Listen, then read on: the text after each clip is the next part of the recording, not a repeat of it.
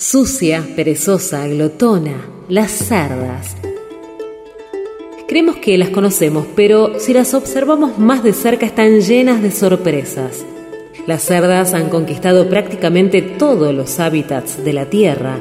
Algunas se encuentran a sus anchas a 50 grados bajo cero, mientras que otras gruñen en la selva. Establecen relaciones extraordinarias y su estrecha relación con nosotros las ha hecho aún más exitosas. Este programa revela cómo la sarda se ha convertido posiblemente en la mamífera más numerosa y extendida de nuestro planeta, desde el remoto desierto hasta el corazón de nuestras ciudades. Vamos a descubrir juntos las numerosas habilidades que les ayudan a medrar en cualquier lugar. Este es un momento de gloria. Nunca más volverán a ver a las sardas de la misma manera. Cerdas al aire. Al principio se creó el universo. Eso hizo que se enfadara mucha gente y la mayoría lo consideró un error. Muchas razas mantienen la creencia de que lo creó alguna especie de dios, aunque los Jatrabártidos de Bitblode 6 creen que todo el universo surgió de un estornudo de la nariz de un ser llamado Gran Arco Proplético Verde. Los jatrabartidos, que viven en continuo miedo del momento que llaman la llegada del gran pañuelo blanco, son pequeñas criaturas de color azul y como poseen más de 50 brazos cada una, constituyen la única raza de la historia que ha intentado el pulverizador desodorante antes que la rueda. Sin embargo, y prescindiendo de Bitblode 6, la gran teoría del arcoproplético verde no es generalmente aceptada, y como el universo es un lugar tan incomprensible, constantemente se están buscando otras explicaciones.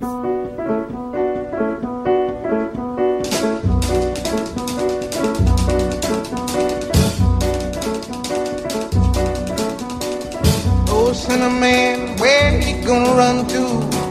Cinnamon, where you gonna run to? Where you gonna run to? All on that day, will I run to the rock? Please hide me and run to the rock. Please hide me and run to the rock. Please hide me, Lord, all on that day. But the rock cried out, I can't hide you, the rock cried out. I can't hide you, the rock cried out. I ain't gonna hide you down all on that day. I said, Rock, what's the matter with you, Rock? Don't you see I need you, Rock? Lord, Lord, Lord, all on that day. So I ran to the river. It was bleeding run to the sea. It was bleeding run to the sea. It was bleeding all on that day. So I run to the Lord. Please hide me, Lord. Don't you see me praying?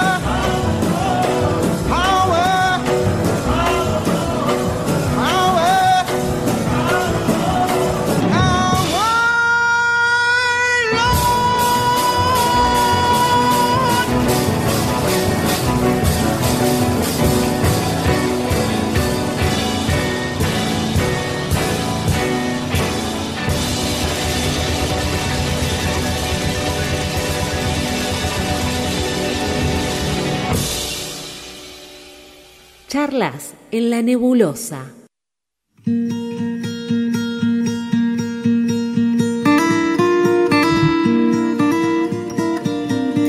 Hola, ¿cómo están? Buenas tardes. Buenas, buenas. ¿Vieron el- el- ¿Qué le ¿Qué les pasaba? Esa energía, ¿qué tomó antes del programa, señora? No sé, muchos nervios tomé antes del programa y me pegaron mal. Eh, no sé por qué. Es como un nuevo inicio, ¿no? Como un arranque distinto. Mal, es como empezar de cero.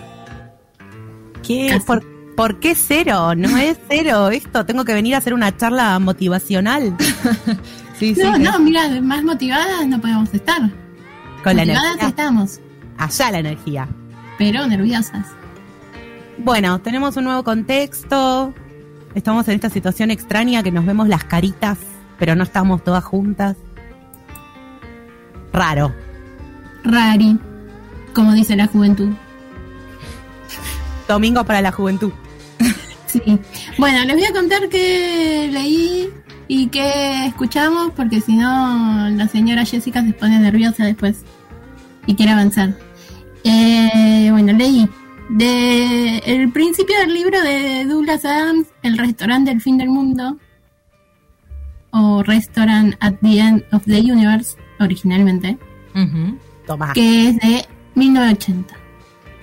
Y escuchamos a la grande, a la única, a la genial Nina Simone, A la reina, la número uno. sí, a- con Cinnamon, la sacerdotisa del soul, ¿Así? dicen. Sí, así. ¿Qué título? Sí. Sí, un montón. Así, mira, yo que soy atea, me vuelvo creyente así. La religión de Nina Simone. Sí, sin dudas. Bueno, acá estamos. Nuevo clima, nuevo ambiente, mismo programa. Algo para acotar. Charlas al aire, ¿no? ¿Era ese? Sí, sí. Creo que ese es el programa en el que estoy. Sí, me parece que sí.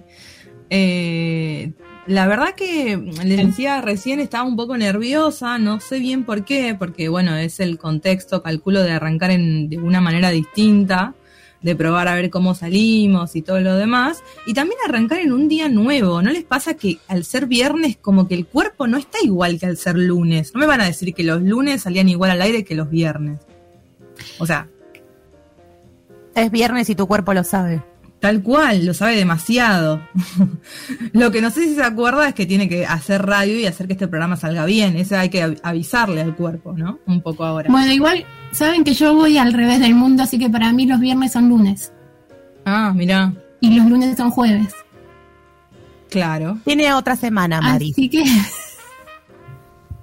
yo soy como las Olimpiadas, tengo horario de Japón. Tenés horario de Japón, claro. Tenés, tenés los, los horarios cambiados. A mí la verdad que desde marzo 2020 ya es como que cualquier día me da lo mismo, cualquier horario me da lo mismo. No siento el viernes algo especial. nada. A mí me dicen, anda tal día, tal hora, bueno, voy. Como que la semana ya me da medio lo mismo. No tengo mucho clima fin de semana tampoco. Una línea recta. ¿Volveremos a semanas normales?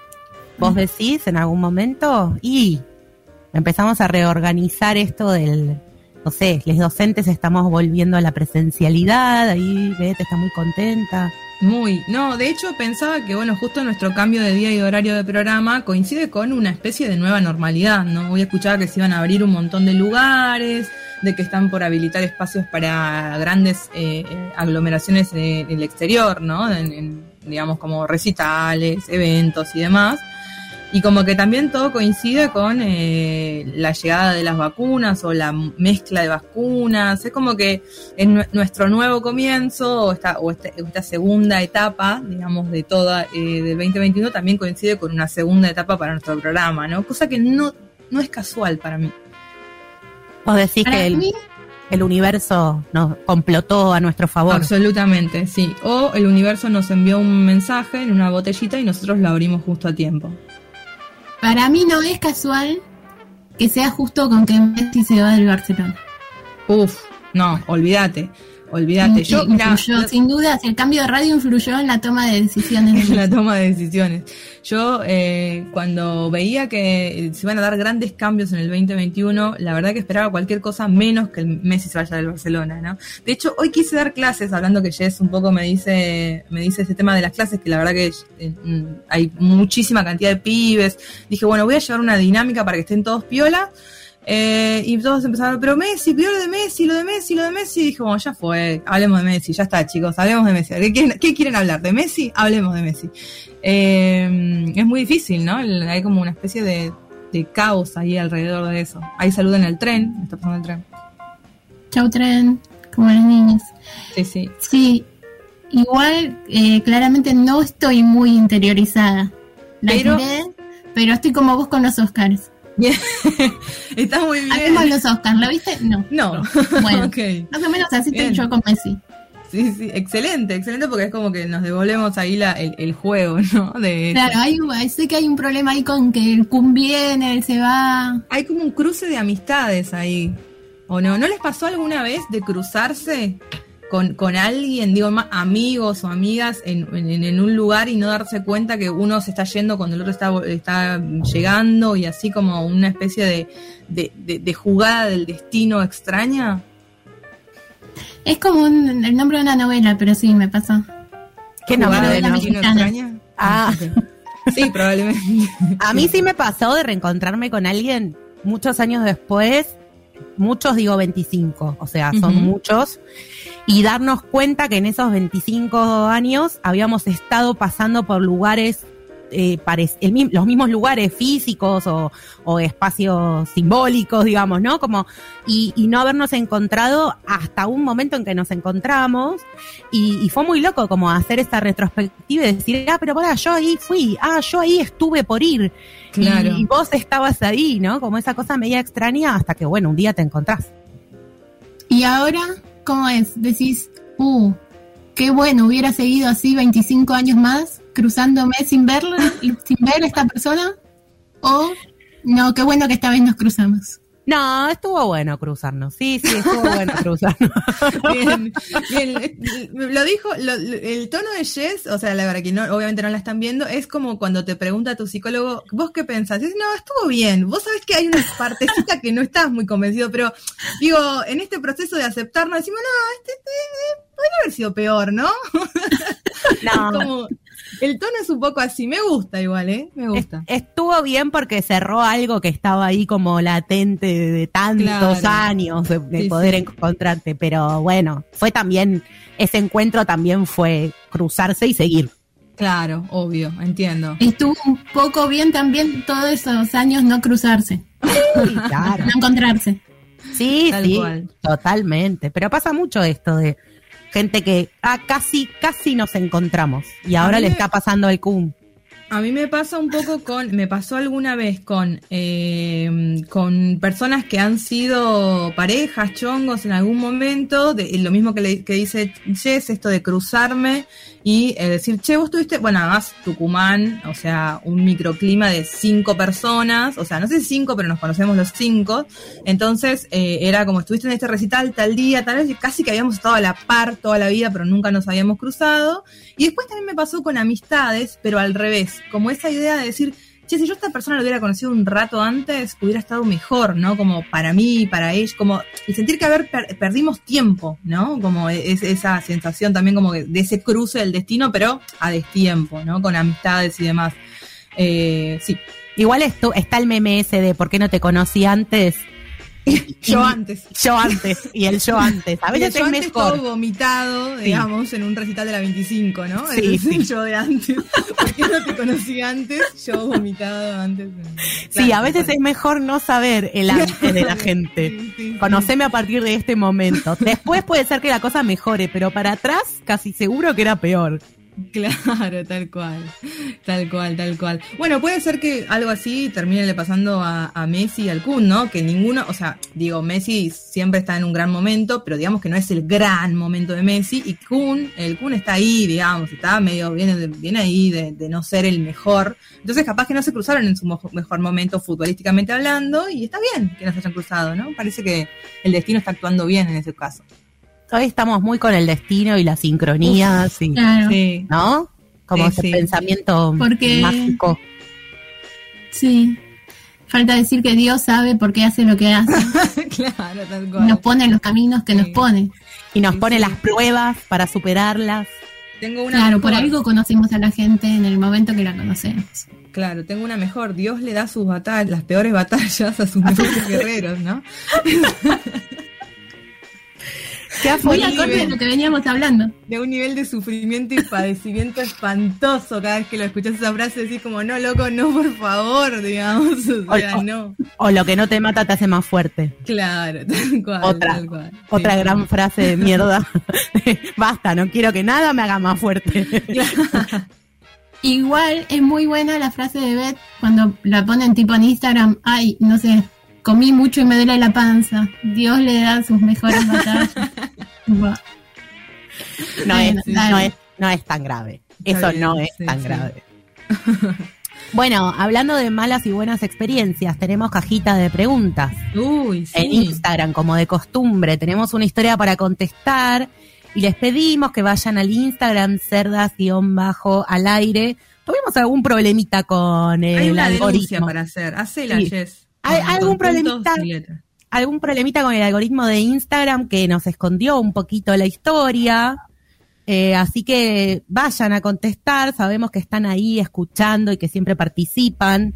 La pregunta de la caja es, ¿cuál fue tu peor, mejor experiencia de cambio de escuela, trabajo o novie?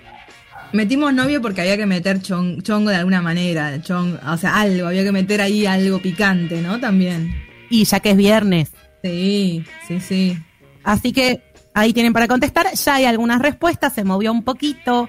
Hay algunas cosas muy divertidas o no, o tristes que la, la gente le ha pasado. Y después vamos a contar las nuestras también. Yo quiero saber. Sí, sí, por supuesto.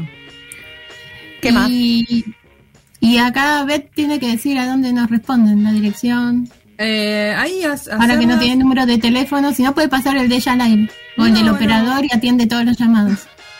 No, no. Podemos hacer, eh, yo creo que la mejor vía de respuestas en este caso va a ser en arroba eh, cerdas-bajo al aire, porque esa va a ser la mejor manera de activar el algoritmo de Instagram para que entienda que ahora vamos los viernes y ya no más los lunes Instagram. Eh, y ahí nos pueden hacer sus, aportes. y bueno, obviamente que si nos conocen nos mandan el, el mensaje a nosotros, también lo recibimos, por supuesto, ¿no? Sí, sí, habiliten su WhatsApp habiliten su WhatsApp y cuéntenos sus experiencias. Pero hoy tenemos un gran programa además.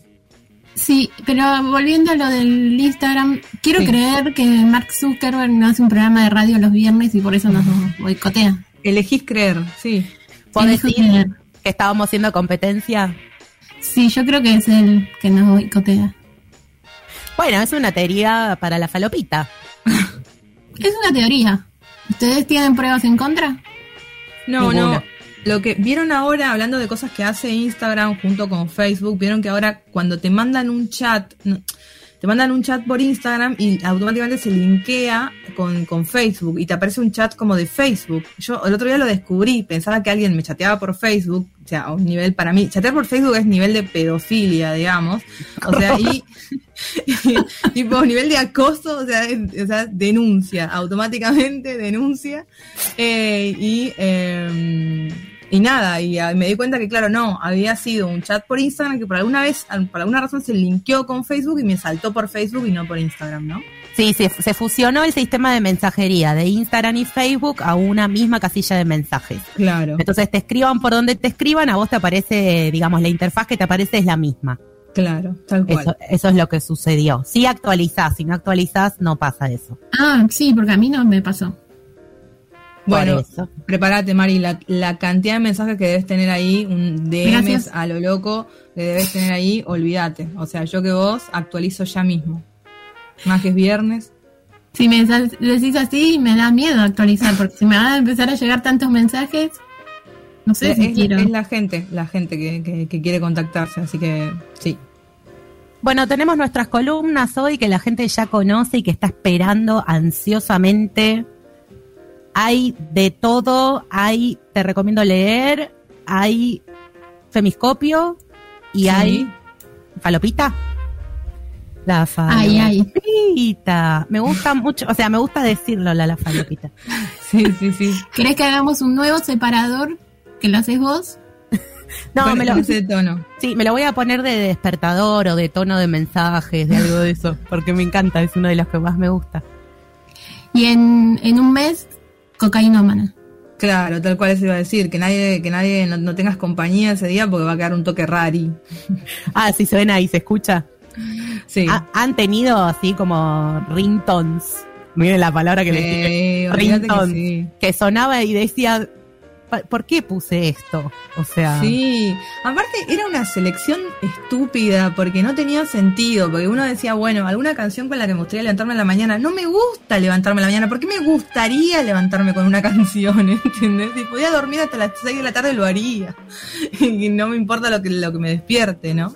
sí, a mí me suele pasar que si me tengo que levantar muy temprano no me despierta nada, pero es una negación, ¿no? Claro. Y me- a veces me pongo el despertador del gallito. Vieron que hay un gallo que, kikiriki, Ah, pero es como bastante insistente y fuerte y yo igual no me despierto y si hay alguien durmiendo junto conmigo y no tiene el problema para despertarse, escucha cómo suena y suena el gallo Claro. y suena y suena y yo no me despierto hasta que me pegan un codazo y me dicen despertate. Bueno, a mí me pasa, perdón, métele, Mari. No, A mí me pasa algo, algo al revés. A mí no me, a mí me despierta como un sonido que claramente está seteado en mi cabeza, que es el despertador de siempre, pero no me despiertan las llamadas telefónicas. Me ha pasado que, igual yo tengo un tema con las llamadas telefónicas en general, como que no las escucho nunca. O sea, siempre soy la persona que rellama cuando, porque nunca escucho las llamadas telefónicas. Hay algo ahí como un, un éter en donde se pierden las llamadas telefónicas. Entonces, ponele, el otro día me levantaron a las 7 de la mañana porque tenía que hacer algo que me había olvidado que tenía que hacer. Entonces me levantaron a las 7 de la mañana y, la verdad que no me desperté porque eh, me sonó la- el teléfono con la llamada, sino me desperté porque sonó el despertador justo 7 y cuarto. Si no, la llamada nunca la hubiera escuchado. Y eso es raro, ¿viste? Como que para mí el cerebro dice, esto es despertar, esto es llamada ni bola, Betania ya fue. Entonces es como que el cerebro selecciona, ¿viste? Claro. Me gusta cómo te habla tu cerebro. Sí, sí, es, eh, tenemos un buen, un buen vínculo, por suerte. Últimamente, ¿no? Tampoco siempre. Lo, hemos con- trabajado. Con el gallito ese me puedo despertar de un mal humor que me puede durar una semana. No, no, a mí no me genera mal humor. Me, me da mucha risa que a veces está sonando, sonando, sonando y lo pongo para que repita, pero no me, no me despierto, ¿eh? O sea, hago cosas medio dormida con el gallo ahí sonando y no me Claro. termino de despertar, pero es una negación a despertarme temprano. Si eso pasa a las 10 de la mañana, probablemente active rápido, pero si pasa a las 6, no, no, lo No. escucho, no hay caso. Igual lo que más rápido me despierta, más fácil, es que me toquen. Epa. ¿En qué Si yo- no. yo sé que estoy durmiendo con alguien. verdad que no pensaba que íbamos a ir directa ahí, pero la verdad que a mí Está bien, está bien que es viernes, pero son, bueno. son unas degeneradas, yo no puedo creer. No, si yo estoy durmiendo con alguien, ya es como que estoy seteada, bueno, está bien. Ahora, si yo estoy durmiendo sola y siento que apenas me tocan, me rozan, me despierto, pero aparte de asustada y, instantáneamente. Ah, claro, como algo está pasando, claro, algo Sí, extraño sí, no está lo puedo evitar. Está ¿Quién bien, me toca? claro. Claro. Yo, yo pensé que nos íbamos toque, a poner picantes, así aprovechando el fin de semana, hablando de la toqueteada matutina, ¿no? No soy la indicada. De hecho, eso, eso hablamos en la en reunión de, de producción. Eso hablamos en la reunión de producción, ¿no? De que al ser viernes íbamos a hacer un, eh, un programa que va a estar más orientado a, a la pornografía, más que nada, ¿no? Como a, la, a la cu- a la cuestión de brindar escenas explícitas a nuestros oyentes. ¿Querés que entre la gente al MIT y vea La- mi nuestras objetivo caras? es que Spotify nos diga tiene contenido explícito en, en la advertencia para que a partir de ahí algo suceda, ¿no? ¿Y eso A te, mí- te lleva a la fama o te hunde? Claro. A mí me dijeron que el femiscopio de hoy es sumamente explícito, que está hoy para la advertencia. Sí, sí, tal Está- cual. Así que, así que guárdense para ahí, guárdense para ahí que, que todas las experiencias, cositas que quieran contar, guárdense para ahí. Me encantó esa intro de, de generar suspenso para el femiscopio. Y ahora nos vamos a ir a escuchar un temita. Temita, se los digo en diminutivo que ya sé que no se puede. No se puede, está prohibido Está por la ley. Me encanta hacer esto. Vamos. like the beat, beat, beat of the tom tom when the jungle shadows fall, like the tick, tick tock of the stately clock as it stands against the wall, like the drip, drip, drip of the raindrops when the summer shower is through. So a voice within me keeps repeating you, you, you, night and day. You are the one, only you beneath the moon and under the sun.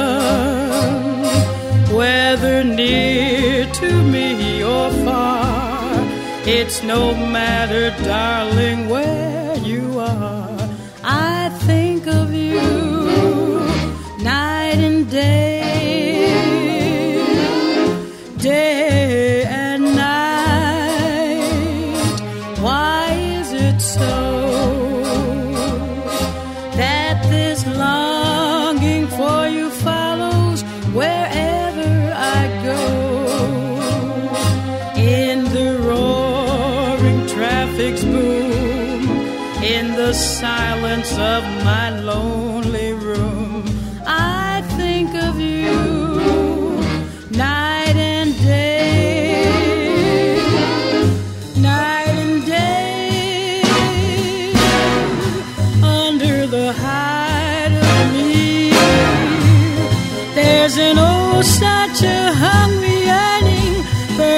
inside of me.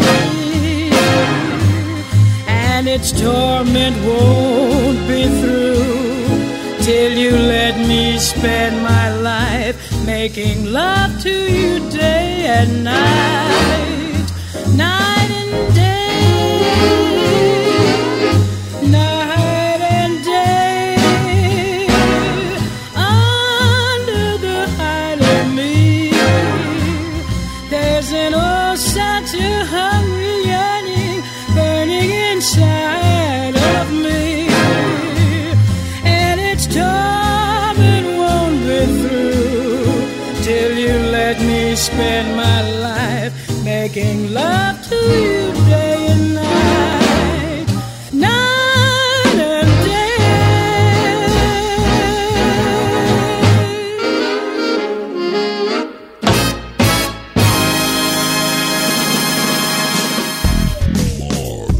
El mundo cambió.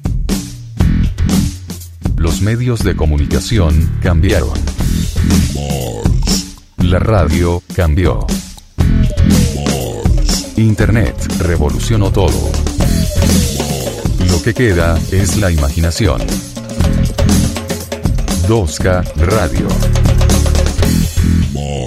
La imaginación en tus parlantitos. Cerdas al aire. Escúchanos también en Spotify.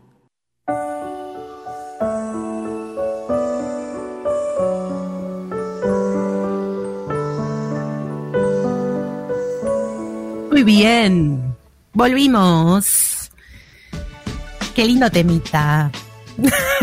Voy a seguir Qué diciendo buen primer temita. bloque que metimos, eh. qué buen primer bloque. ATR, te pasamos por ATR. todos los temas. La próxima apertura que tengamos que hacer no tenemos tema del cual hablar. Hablamos de todos juntos hoy. La gente ya está reaccionando a esta gran apertura. Y está contestando la pregunta de la caja, como les pedimos. Hay muchas respuestas y nos pueden mandar más de su mejor o peor experiencia en cambios de trabajo, cambios de escuela o cambios de novies. Novies chongues puede ser también, ¿no? ¿Les leo algunas? Por favor. La mejor, una buena experiencia. Pasar de un trabajo de entre 8 y 11 horas a uno de 6 horas por casi el mismo sueldo.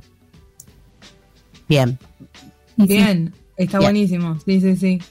Acá 11 horas es un montón. 11 horas es un montón para trabajar, basta de trabajar 11 horas.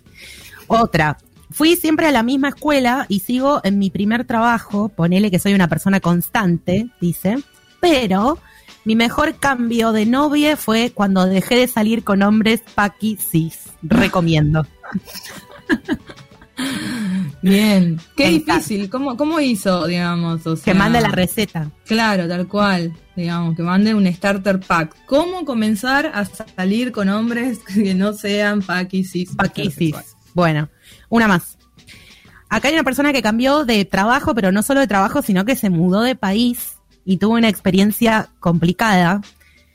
Pone, cambiar de país cuenta, me mudé a Inglaterra y estuvo lloviendo tres semanas seguidas. Uy, no, claro. La peor. Bueno, pero se mudó, no se fue de Y vacaciones. además se fue a Inglaterra también. Claro. Igual me gusta porque entra, sale del parámetro este, eh, el- la Nación, Clarín, Infobae, de gente que se va al exterior, que ve, trabaja en romperla. pollo y ahorra y se compra un hotel en Ibiza y es millonario, ¿no? O sea, como ya tiene... Claro, la nación diría día soleado en Londres. No, Claro. no conocen el sol en Londres, pero bueno, la nación diría.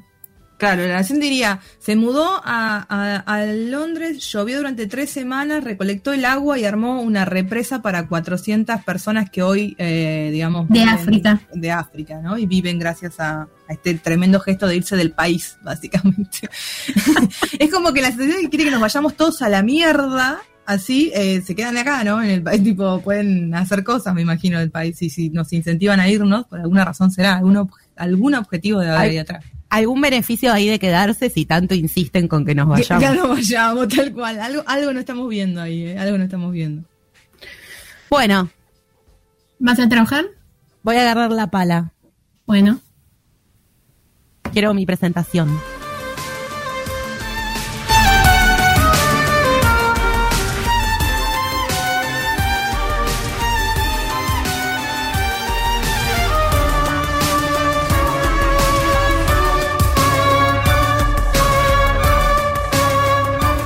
Te recomiendo leer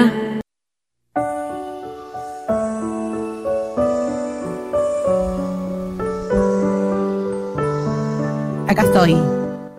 Me voy y vengo. Las estoy haciendo reír mucho porque bailo todas las cortinas, los separadores, las canciones. Y si las ven, las escuchan tentadas a mis compañeras, es porque yo estoy bailando en la silla continuamente. A mí este cepa me gusta mucho porque la, la música, yo sé que nada que ver y que está súper elegida, pero yo no puedo dejar de pensar en la canción de Axel que dice, amo lo que amas y lo que... ¿De dónde? No sé por qué es lo primero que se me viene a la cabeza. la, la música del Cepa es una copia de la canción de Axel. Ah, ahora tiene sentido. Y tiene que ver con el amor a los libros y a todo, a todo lo que tiene que ver con libros que tiene Jess. Vamos a hablar de la Pachamama. Miren cómo les Uh, quería. Me encantó. Porque pasó el primero de agosto, el día de la Pachamama, todo el mundo dice, ah, la Pachamama, la Pachamama, pero, ¿qué ondis? Hay información sobre esto. Así que estuve, agarré la pala, me están mostrando un corazón en pantalla, le gusta, a Beth le gusta esto. Agarré la pala y me puse a buscar información sobre la Pachamama. Primero, el nombre, Pachamama. ¿Alguien me puede decir qué significa? Uy, acá se me caen todos los papeles de norteño a mí porque no tengo la puta idea. O sea, lo debo haber leído, lo- me lo deben haber hecho estudiar mil veces en la escuela, me debo haber disfrazado de la Pachamama durante toda mi infancia, pero no podría decir qué significa. Yo tenía una ficha puesta en usted, Álvarez Arao. A ver, Yo- Santomé. Yo puedo decir que viene del quechua. Podés decir. Está googleando. No, jamás. ¿Madre tierra? Me encanta, me encanta esta, esta pseudo clase con, con dos alumnas Madre que son, tierra. son un desastre, son un desastre. Encima son las del fondo, las voy a Claro. separar. Tal cual. Bueno, ¿Viene del quechua o no? sí, eh, Ah, hay, ¿y una- bueno, entonces? hay, hay quechua, hay aymara, hay de todo ahí mezclado. Bueno, Pachamama es un término compuesto. Pacha significa el universo, el mundo, tiempo y lugar, así como un todo. Claro, como un concepto. Sí, Claro. sí. Y mama, contrario a lo que diríamos automáticamente madre, más vale se traduce como señora. Pero comúnmente decimos eh, la, la madre tierra. Claro, señora universo sería la traducción literal, pero como queda raro, madre tierra queda mejor. ¿no? Y no vende tanto, ¿viste? Madre Claro. tierra queda, queda un poquito mejor. Señora universo me suena una canción de Arjona, entonces ya como que descartado. A mí me suena a, a heroína de Marvel, señor No le- universo. Igual está con el cancionero ahí de a full. Ahora, en en cualquier momento nombra una de Cacho Castaña. Sí. No, sí, terrible, terrible. Bueno, la Pachamama hace nacer desde la mata de hierba en la cumbre hasta el maíz de la falda. Es protectora del hombre y de la bestia, alma de la naturaleza. Es muy poético todo lo que explica a la Pachamama. La tradición del folclore indica que la Pachamama es una mujer y que es vieja.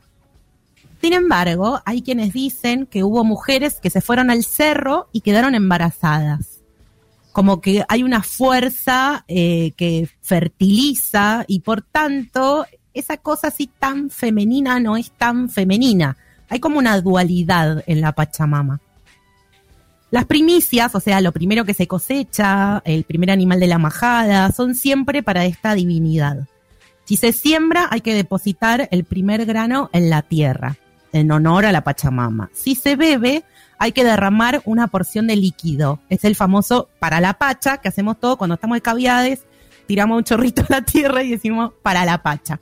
O cuando se nos cae, ¿no? Se nos cae un vaso con birra y decimos, bueno, para la pacha.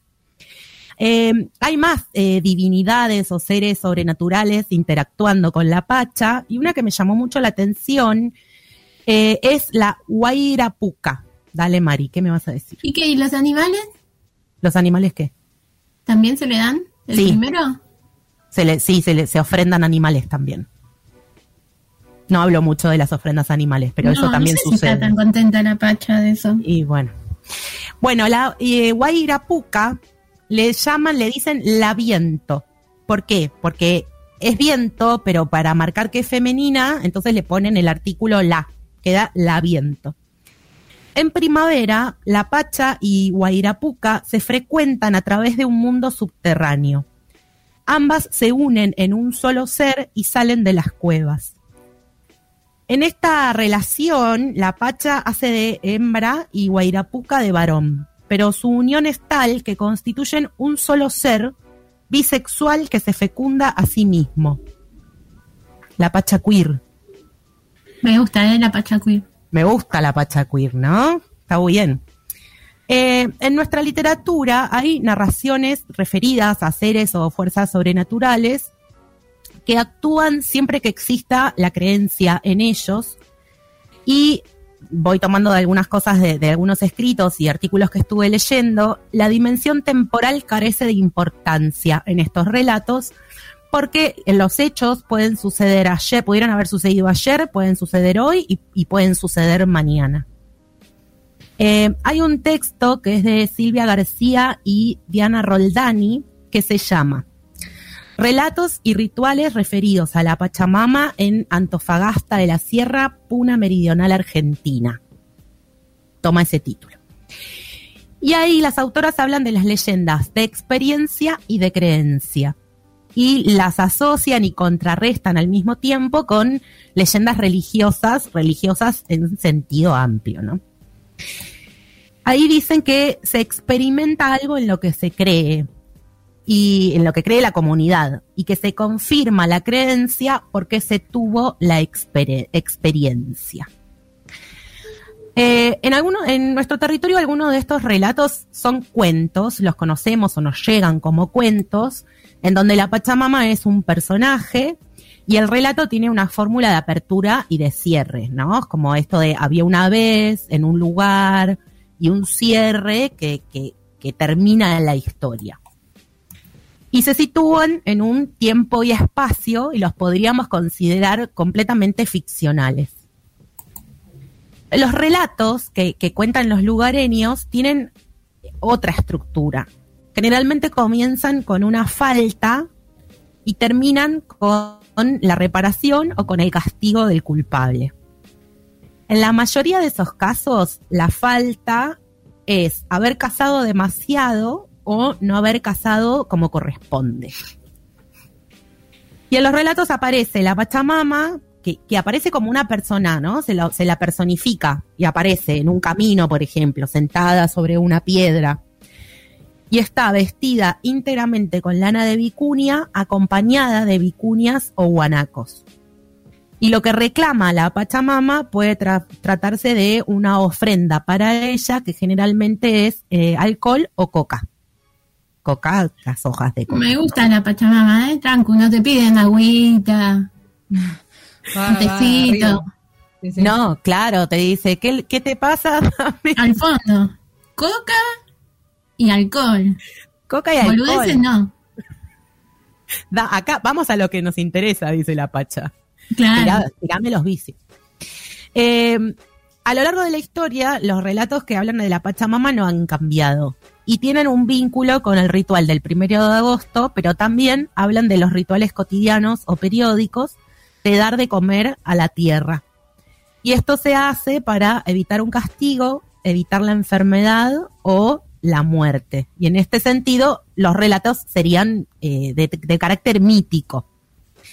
En algunos de estos relatos, la Pachamama no se manifiesta de forma corpórea, así como una señora que aparece en el camino, sino que hace sentir sus efectos. Por enfermedades, por ejemplo, que pueden atacar a las personas o a los animales, o plagas en las cosechas, o puede causar un viento que cesa después de que se, ofre o se hace la ofrenda eh, en la tierra.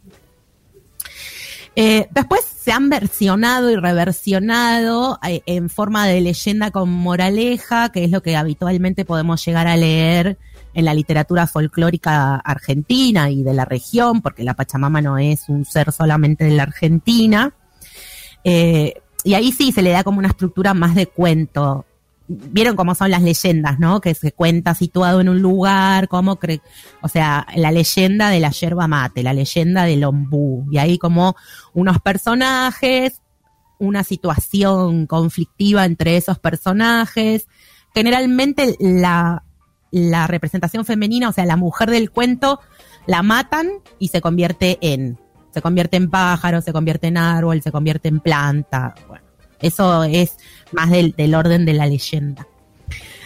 Todos los relatos muestran que a pesar de tener aspectos maternales y, y bondadosos, la Pachamama también es temible y temida. Y una de las eh, pobladoras que está mencionada en estos eh, relatos del texto de García y Roldani dice, castiga más que Dios. O sea que la Pacha es buena, Pero no boluda. te mastica una coquita en el camino, le da el alcohol, pero ojo, o sea, no la hagas enojar. No, y aparte imagínate borracha y habiendo consumido coca. Sí, claro. Igual es Te la hoja de coca, ¿eh? O sea, no, no. Igual la hoja, sí, la hoja de coca no La te hoja- deja, no te deja No te, no te deja eh, duro como una piedra, como podría ser la sustancia más química. ¿Ustedes No, le preguntaron a la Pachamama si no le da también a la otra coca? No, la verdad que no.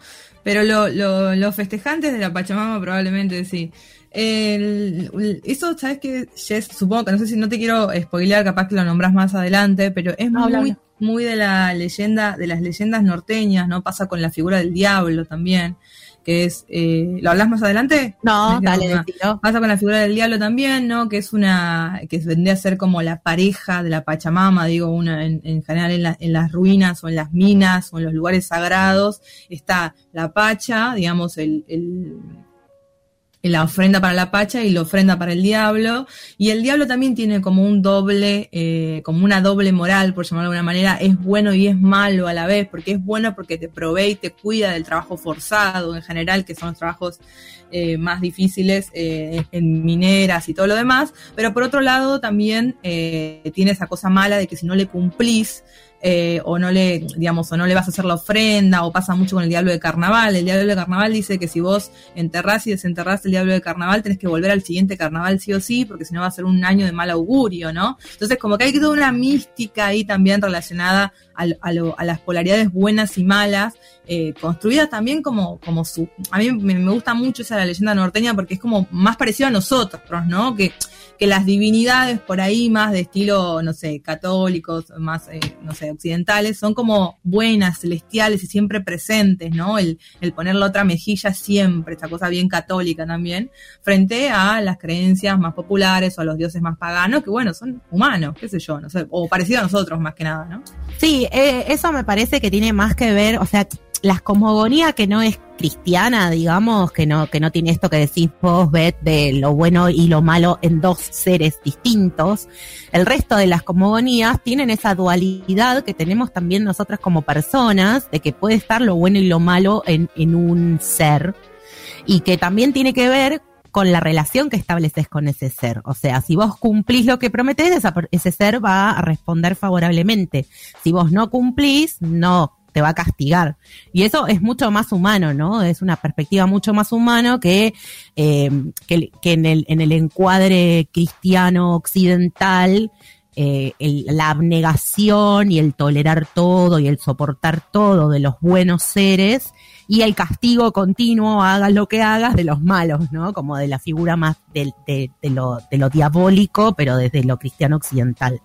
A mí me llamó mucho la atención esto de la dualidad de géneros también, ¿no? En la Pacha, porque era algo que no tenía como conocimiento y que pueda ser una cosa o la otra y que sea como mayormente identificada como una figura femenina, pero que también tenga la capacidad de engendrar, ¿no? Hay una cosa ahí que, que está buena también, que, que sale de, de, de un, de un pensamiento binario que tenemos. Eh, me, me parece que, que es interesante. Hay un texto más que voy a recomendar que nos vamos a otro palo, pero mucho, y no, también nos quedamos. Hay un texto escrito, un libro es- escrito por Eugenio Zaffaroni. Miren lo que estoy citando. Guau, se llama- nunca- no me imaginaba que ibas a ir por ahí, ¿eh? Yo tampoco, me llevó, me llevó la investigación. Que se llama La Pachamama y el humano. Y es un texto eh, que habla del reconocimiento de los derechos colectivos y cómo esto llevó a la proclamación de los derechos de la naturaleza y analiza, entre otras cosas, las nuevas constituciones de Bolivia y de Ecuador que en el texto de la eh, constitución mencionan a la Pachamama. Y habla, lo voy a decir a muy grandes rasgos porque no es mi tema, pero habla de que las personas individuales pueden declararse defensoras de los derechos de la Pachamama si ven que están siendo vulnerados los derechos de la naturaleza, sin necesidad de que, de que me estén haciendo un mal a mí, un daño a mí personal, ¿no? Sino que yo puedo ir a decir, esto está dañando a la Pachamama. Y eso está sancionado por la Constitución. Me pareció un flash pensarlo así y, y cómo esto que se puede considerar que son creencias, leyendas, mitos, cómo pueden llegar a afectar la normativa de un país y cómo se constituye la idiosincrasia de un país. Increíble. Sí, tal cual. Una cosa que ahí me meto, cuchareo un poco, es el de mm, cómo la cuestión indígena, digamos, también ah, encarna todas esas, esas representaciones, ¿no? Digamos, uno piensa, la, por ejemplo, en la legislación o la constitución argentina como, como nación, dice, bueno, la constitución eh, argentina adopta como eh, religión católica, bla, bla, bla, bla, y como que uno lo tiene más o menos, eh, digamos, entendido, sabido a qué hace, hace referencia en, en eso, pero bueno, está bueno que en ese en este caso en países probablemente o en regiones más como más al, más al norte incluso Bolivia Perú y todos esos lugares incluyen el tema de la, de la Pachamama como parte de, digamos, ¿no? Como una cosmovisión más allá de la historia y los relatos que se hayan armado para sostener lo cultural, ¿no? Sino como una idea de, de, de, ser y estar en el mundo, que es a mí lo que más me interesa o me, me llama la atención de la, de la cuestión indígena. Sí. Y bueno, y después algunos de los artículos, que no, no, no llegué a recoger las citas, pero leí así por arriba, hablan un poco de la crítica de lo que hace el turismo con eh, determinadas zonas del país, por ejemplo, nuestro norte del país, ¿no? Por, por, un lado se están proclamando los derechos de la naturaleza y por el otro lado o se, o se menciona o se nombra un lugar patrimonio de la humanidad y eso lo que hace en realidad es detonar el turismo, que la gente vaya más a esos lugares que sabemos que los podemos visitar desde distintas perspectivas, ¿no? Uno puede ir a conocer, a ver, a disfrutar y después también puede haber un nivel de explotación del lugar que no es beneficioso para la naturaleza. Y ahí todo el discurso de pongo una huipala, hablo de la Pachamama, traigo un contingente de 900 mil personas y se explota ese lugar con fines meramente comerciales, ¿no? También hay toda una línea de investigación al respecto. Repito los artículos que mencioné Yes. y cerramos. Sí. Eso cuando vas al norte me pasó sobre todo, que la, la gente del lugar lo dice mucho, Sí. que cuando algo está, no sé cómo se dice, pero sí, nominado, le voy a decir, a ser patrimonio de la humanidad Declarado, y esas cosas, claro. eh, en general prefieren que no. Sí.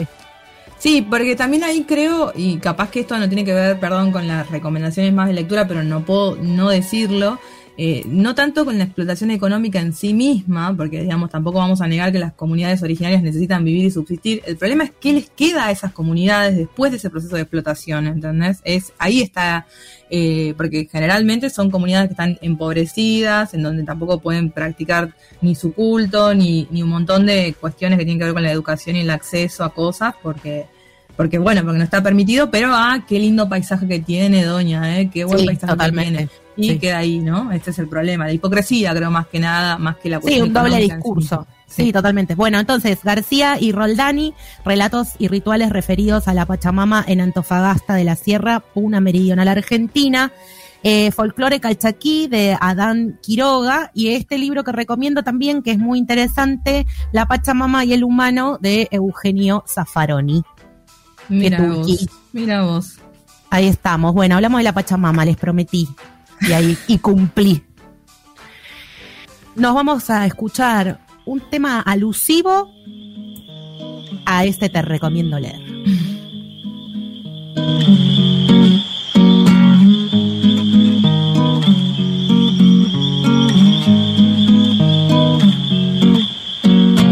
Pumbiru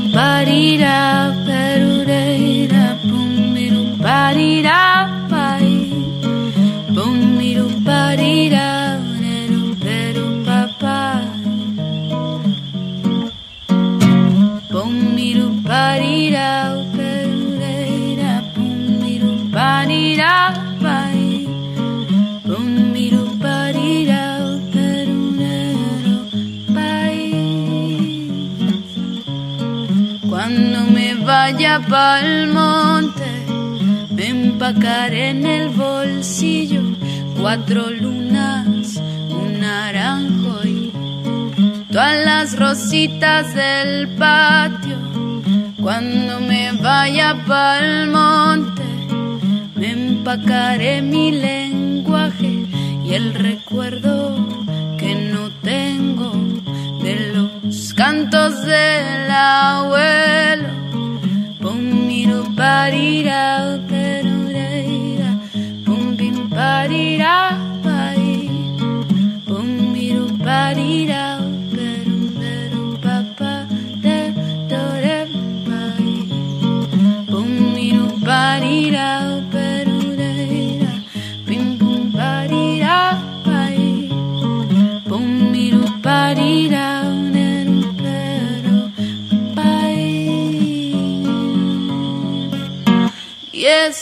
Me voy, me voy a tirar río, me voy. A sembrar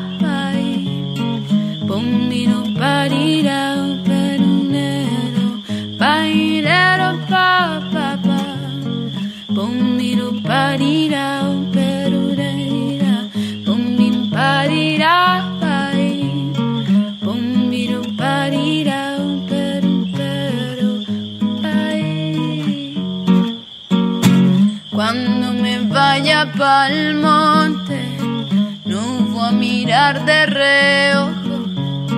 Me pararé en la tierra, caramba, y que sea del color que quiera.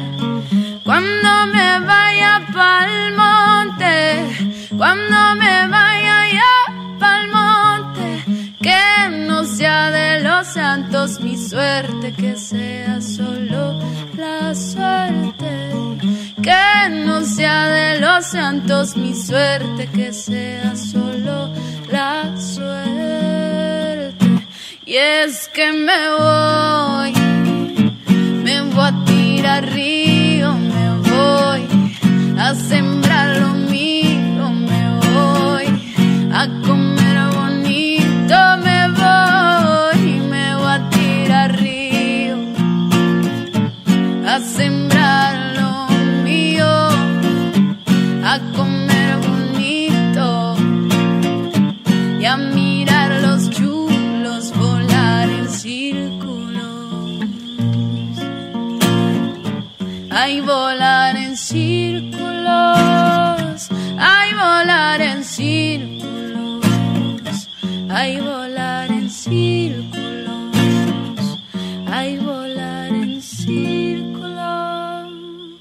Cerdas al aire. Escúchanos también en Spotify.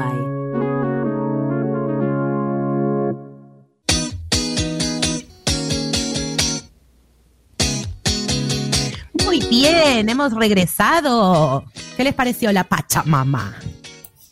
Eh, La a Pacha favor Queen. de- Sí, La Pacha a favor Queen. de la Pachamama. Muy me llevo a bien. declarar en contra de la Pachamama, no me dejan volver a mi exilian. país. Te Ni al exilian.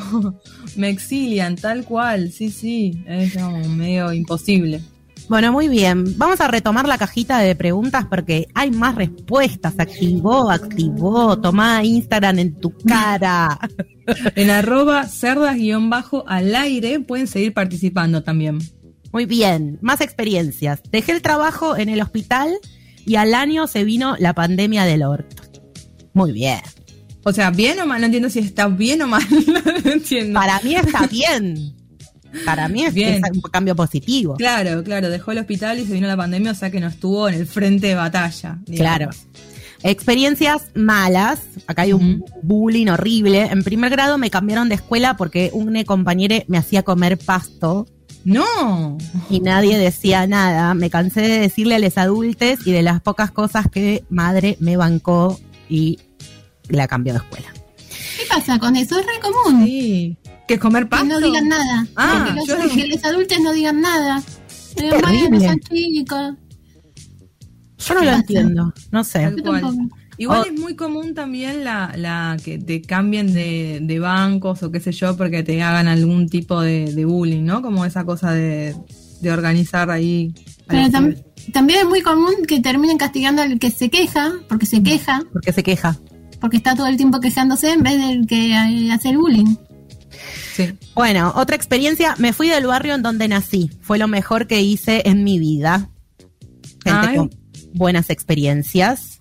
Es buena, es buena esa, la de irte de, mudarte de barrio y, y darte cuenta que nada, que hay otro universo también, ¿no? Porque la, la mística del barrio depende de, de dónde son cada uno, pero hay como que tiene su cosa especial. Ponele, en mi barrio me acuerdo que, em, nada, tenía toda esa cosa de jugar a la pelota o a la, a la escondida ahí en la calle, ¿viste? Entre medio de los autos y todo lo demás, porque no pasaban autos básicamente. eh, o de tener una, una vista bonita y de cuando te mudas es como que eso ya no está en ese mismo barrio, pero eh, tenés otras cosas, ¿no? Como pasa el tren, ponele. Por ejemplo, como Por ahora ejemplo. que te pasa el tren. Tal cual, sí, sí. Una más. Otra, esto es como un bullying, pero, pero de adultes. O sea, la precarización laboral es el bullying que nos hacen de adultes. Pasé de laburar en un local de ropa 20 mil horas por dos pesos a un call center donde el gerente nos gritaba, pónganse la camiseta de la empresa y a vender todos los días. Siempre precarizade, mis cielas. Horrible, horrible. experiencias Qué experiencia horribles. de mierda la, que si, si las hay y si le quema la cabeza a una generación es la de laburar en call center. Posta. Es la peor experiencia del mundo. La digo como habiendo laburado ahí. Y me acuerdo que había un nivel de, había un nivel de consumo problemático tan grande entre toda esa comunidad de laburantes que nos hacían en vez de charlas de venta, charlas de eh, dejar de tomar alcohol, no ir escabeados al trabajo. Pero no había manera de sostenerla, señores, no había forma de sostener ese laburo si no uno no iba escabeado, no había manera. Cuanto lo menos que podías hacer era ir escabeado. Yo Eh, siempre pienso la tortura que debe ser estar eh, con alguien metido en tu oído todo el tiempo oído. Sí. y que cuando Sí. se calla es porque estás hablando vos sin parar. Claro, sin parar y que repetís todo y todo lo demás. Bueno, a mí me Deberíamos solo alguna, alguna vez una cajita de experiencias de laburo, porque estoy segura que la- nuestra gente oyente de cerdas debe tener una banda de experiencias laborales ahí para contar. Vamos a hablar de algo más placentero, por favor. Así Uf. salimos de este clima de precarización y malas experiencias. Vamos a pasar a nuestra hermosa columna del femiscopio.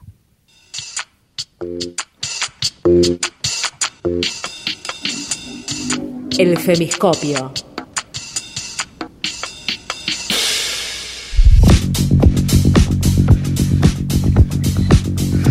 Bueno, arrancamos con un me gusta porque hoy vamos a charlar un poquito eh, sobre el tema, nos vamos ahí a pleno, este 8 de agosto se conmemora internacionalmente el Día del Orgasmo, el orgasmo femenino puntualmente, Eh, y yo, y ya ahí empieza como la primera polémica que yo me pregunto cuando pienso en orgasmo femenino, ¿no? ¿Por qué tiene que haber un día en el que se conmemore el orgasmo femenino? Pero me pasa cada vez que hay un efeméride, me pregunto por qué, si es necesario, si no es necesario, si a qué, responde la conmemoración de un día del orgasmo femenino. De todas maneras, como somos optimistas en este programa, vamos a pensar eh, positivamente y vamos a aprovechar las instancias para pensar el tema del orgasmo femenino. Lo primero que hablando así, eh, googleando, ¿no? Poniendo orgasmo femenino en Google, lo primero que aparece son notas totalmente repudiables, pero no repudiables porque las notas estén mal escritas ni nada por el estilo, sino porque justamente hacen el ABC de lo que no hay que hacer, ¿no? Por ejemplo, vos googleás orgasmo femenino y día o día del orgasmo femenino y lo primero que te aparece, bueno, es la conmemoración y lo siguiente es eh, qué tipos hay, cómo llegar a él, ¿sí? Como tipo una especie de guía práctica para, ¿no? Es como el Yahoo Respuestas, pero llevado a notas periodísticas. Y eso a mí me vuelve loca, porque es como que eh, si hay algo que se aprende en el camino de la experiencia sexual en general, más allá de los, del orgasmo puntualmente, es que no hay recetas, ¿no? Esa es como la primera premisa que, quiero compartirles. Eh, Sí, hacen Estoy- como instrucciones para. Instrucciones para, claro, exactamente, ¿no? Como eh, el...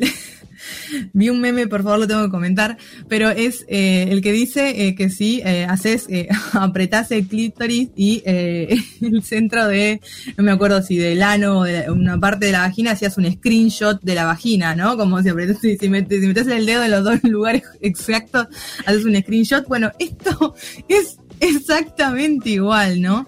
Esa cosa de pensar que hay un método para, un método eh, para llegar ahí. Y ahí, ¿por qué es un problema? Digo, más allá de, no nos vamos a poner, eh, en esta columna siempre hablamos un poco de los medios, pero no me voy a meter ahí a hablar de por qué los medios hacen esto.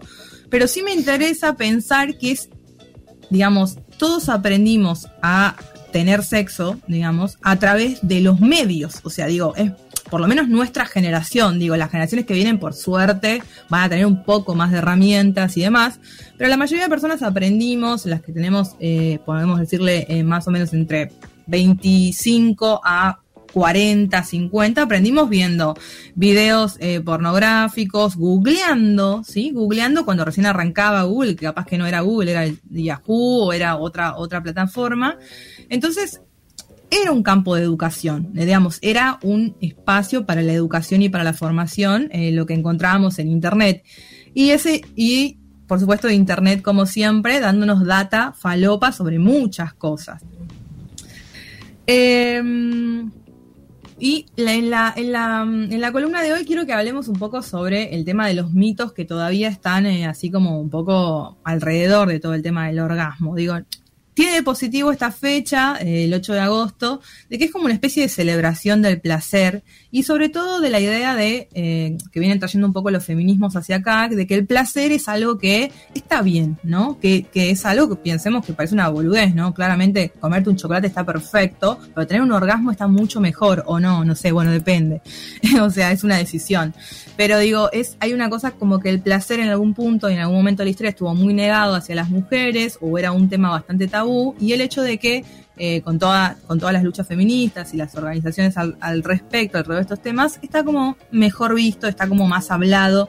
De hecho, les podría decir que es casi como que se pusieron igual de trending que las columnas de astrología, ¿no? Las columnas de sexología. Hablar de sexo, hablar de cómo acabar, de cómo tener orgasmos, de, de, de, de qué pasa con el ano, el ano sí, el ano no. To, todo eso está como eh, muy trending, ¿no? Y, y funciona y sirve y garpa y tiene un montón de views tenemos igual como varias veces, no es veces la palabra que quiero decir, pero tuvimos en un momento de a dos con Karina Mazoco y empezaron a ver programas de sexo. ¿Qué mujer Después, Karina Mazoco? Por, por Dios, me favor. vuelvo loca con Karina Mazoco. Qué mujer que me representa muchísimo. Después con Rampolla. Sí, olvidate. Tenemos así como etapas en las que están allá full, arriba, los programas de sexo. Tal cual. Nada, todos, nada. Sí, tal cual, ¿no? Como momentos muy mainstream también, digamos, eh, y la televisión también ahí como haciendo escena para poder hablar de placer, de orgasmo, de sexo. Yo me acuerdo mucho del programa de Alexandra, porque lo, claramente uno lo veía, la veía, lo veía con intriga, ¿no? A ver qué va a decir esta mina, cómo escoger, ¿no? Porque tenía en ese momento claramente eh, no, te, no, tenía una actividad eh, sexual recurrente, entonces decía como, bueno, a ver, ¿qué, ¿qué, va a contar? Y me acuerdo, ¿se acuerdan de Alejandra, eh, Alexandra Rampolla, más conocida Alejandra Rampola, como la conocen en el barrio, eh, que se metían en unas cabinas telefónicas que estaban en todo Latinoamérica, literal, me volvía loco eso a mí, porque tipo, hola Alexandra, te hablo desde México y quería preguntarte cómo hago para que mi pareja, no sé qué, y eran todas como preguntas así, ¿no? Te salió un poco gallega. Me salió muy la mexicana te salió gallega. Yo es solo española que vive en México. Claro, yo solo quiero decir que en uno de mis trabajos me decían Alexandra Rampolla. Muy bien. y no voy a agregar más información. Excelente. Me encanta, me encanta. Eh, sí, para estaba el de Paola Culioc también.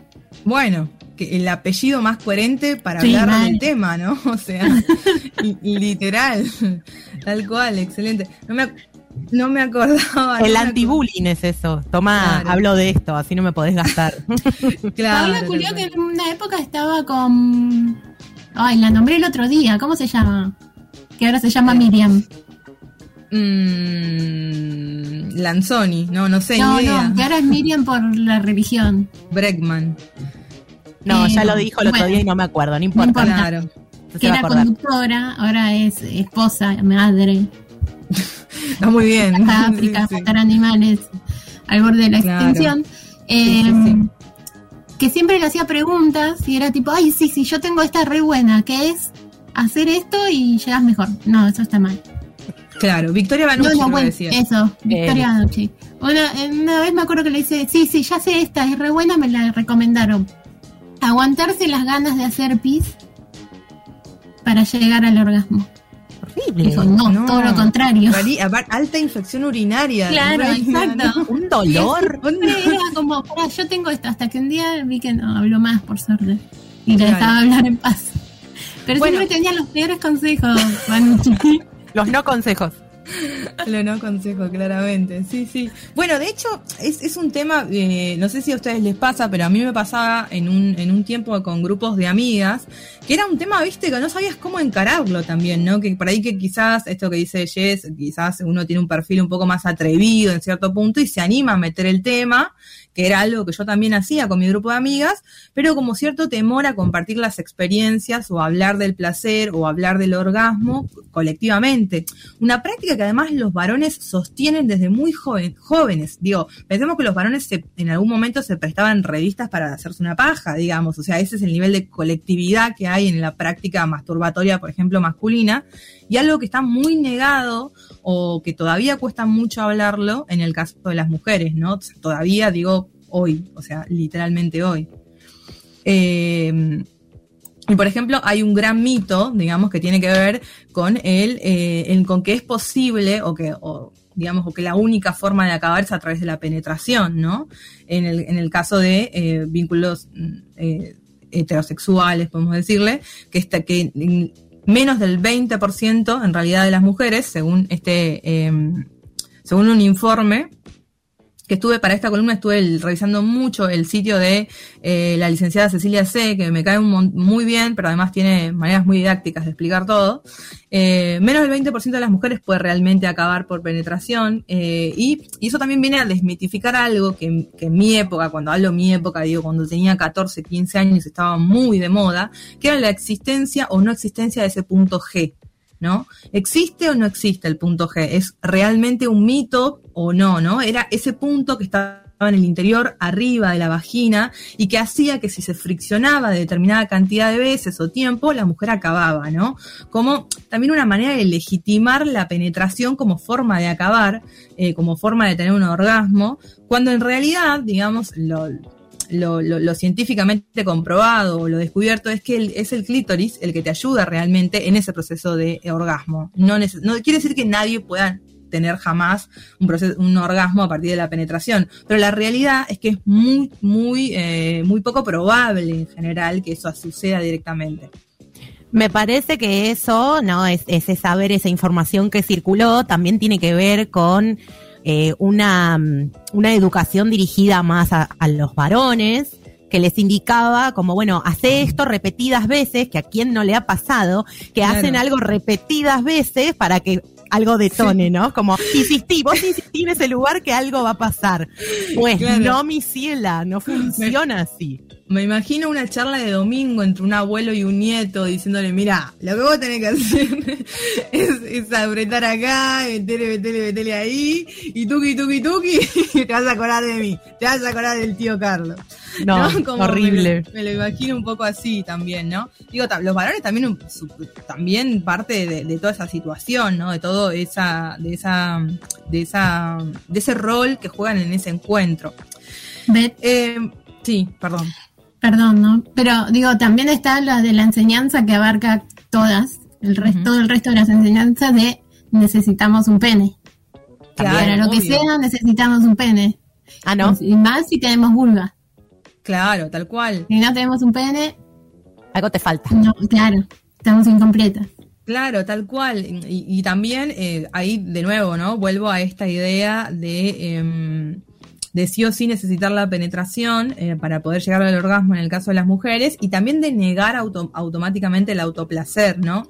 Y que a mí me pasa con el tema del autoplacer y un poco que a veces esto, digamos, uno lo charla con mujeres, es que el tema de la masturbación eh, es como una cosa que está presente en la vida de, cualquier persona, de cualquier ser humano, ¿no? El tema de sentir placer, o no sé, que a quién no le ha pasado tener un sueño y, nada, ¿no? Despertarte en una.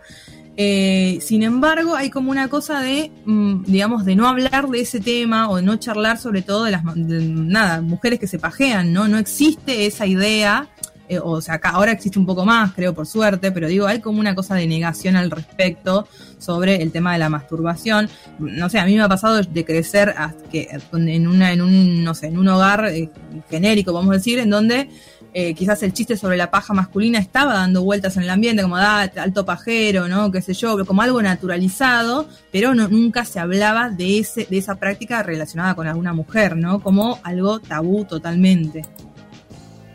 Eh, Ahí, Beth, déjame acotar algo. En el link que te pasé de la Pusipedia, pusipedia.net, justo uno de los últimos eh, artículos habla de la masturbación como cuidado personal y desarrolla el tema de cómo fue vedada a, a, las mujeres y a las personas con vulva durante tanto tiempo, hasta el punto de que en algún momento se hacían intervenciones sobre el clítoris para que las personas no pudieran sentir placer se siguen haciendo en algunos países, eh, como algo que, o sea, está tan habilitado para las personas con pene como está tan deshabilitado para las personas con vulva.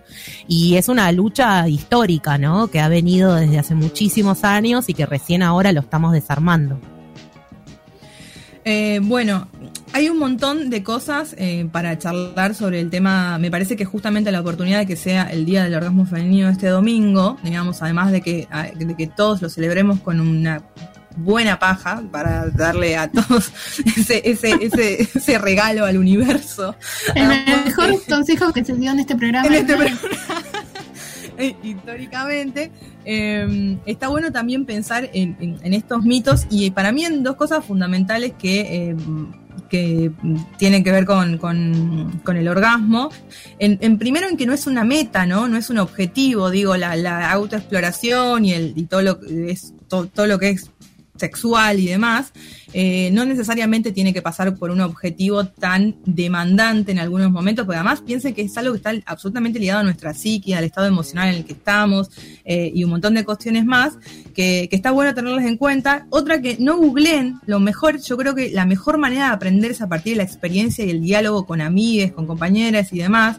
Hay un podcast muy piola y con esto me, me retiro que se llama Acabar eh, y que está en Spotify. Yo me lo escuché entero, está muy bien hecho, súper eh, eh, bien realizado eh, el, el, podcast y justamente recolecta experiencias sobre eh, orgasmos, ¿no? De personas con vulvas y son tan diversas y hay un campo exploratorio tan a construir en relación a eso y que creo que la, lo que más hay que hacer, más que googlear o leer artículos en Infobae, es eh, eh, probar, ¿no? Y contar, hablar sobre el tema y poder compartir las experiencias y demás, que me parece que esas son como las instancias más piolas para aprender sobre orgasmos. Hermoso, maravilloso. El domingo, el domingo acuérdense de Beth. bueno, no sé si quería no sé. tanto, pero la verdad que sería un gran homenaje para mí.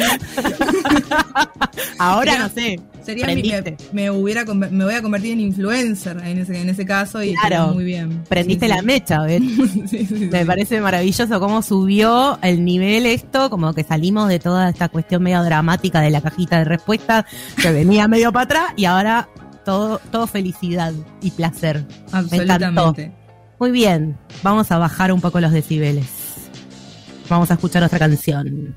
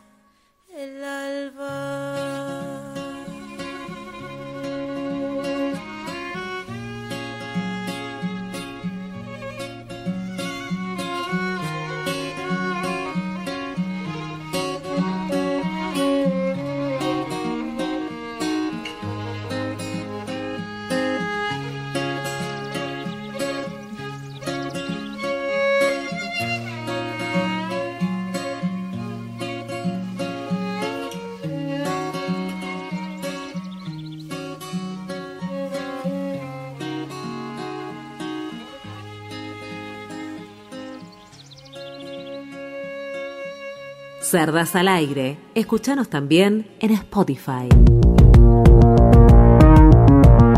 2K Radio es un experimento. Así y todo, es una radio. Estás escuchando 2K Radio. Puercas, irreverentes y desfachatadas. Cerdas al aire.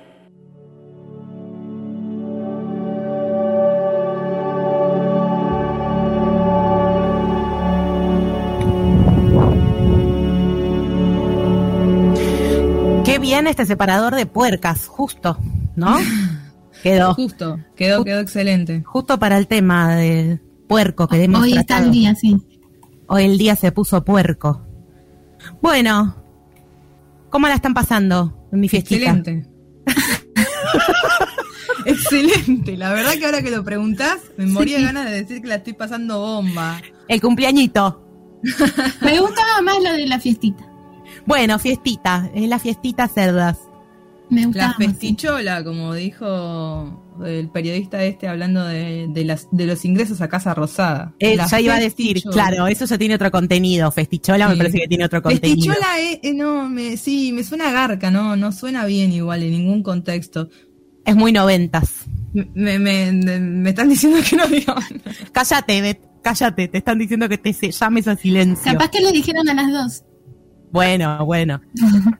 ¿Qué- ¿Quieres trabajar, Mari? Si Haz quieren. lo tuyo, haz lo tuyo. Haz lo tuyo, Mari, esta es tu sección.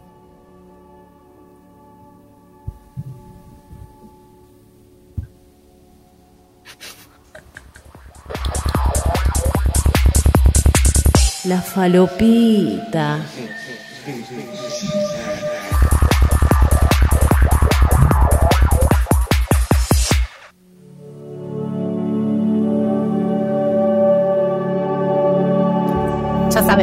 que es mi separador preferido.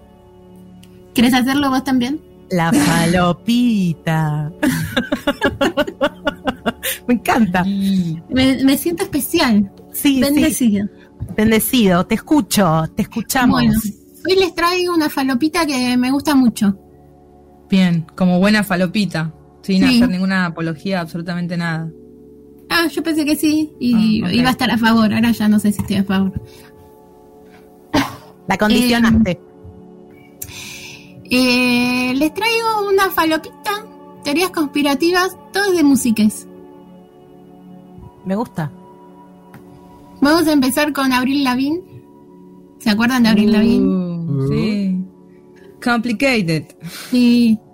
Se hacía un poco la chica punk, pero era más bien pop, muy noventas. Muy Era más hegemónica que el patriarcado. Sí, la verdad que era muy hermosa. Es. Era. ¿Será? Eh, bueno, hay una teoría que hace como ve- casi 20 años que está dando vuelta en, en- en la internet mundial que empieza en 2003.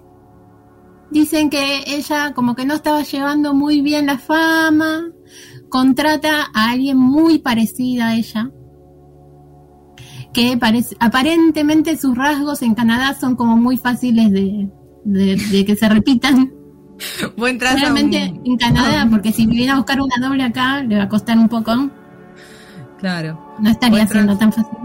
En Canadá entras a un coto y ahí abrís la viña así, te, llevas uno, una, una al bajo en el carrito. Claro. Bueno, tenía una doble que era como su clon casi, que la usaba para las entrevistas o para las cosas que ella no tenía tantas ganas de hacer en los medios y esas cosas. Y se hacen amigas. Pero después de la muerte de su abuelo, de la original, ella le agarra una fuerte depresión y además con todo esto de que los medios todo el tiempo encima, que la persiguen, se suicida. Se suicida y entonces ahí aparece Melissa Vandela, su doble, porque la gente de la discográfica tan buena, tan buena, que no quería traerle esta mala noticia a los fans, porque iban a causar una revolución. Todo por los fans.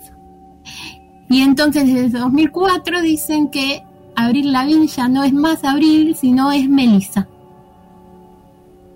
Y hay muchas pruebas irrefutables, irrefutables, que nos muestran que esta teoría no es una teoría, sino que es absolutamente real.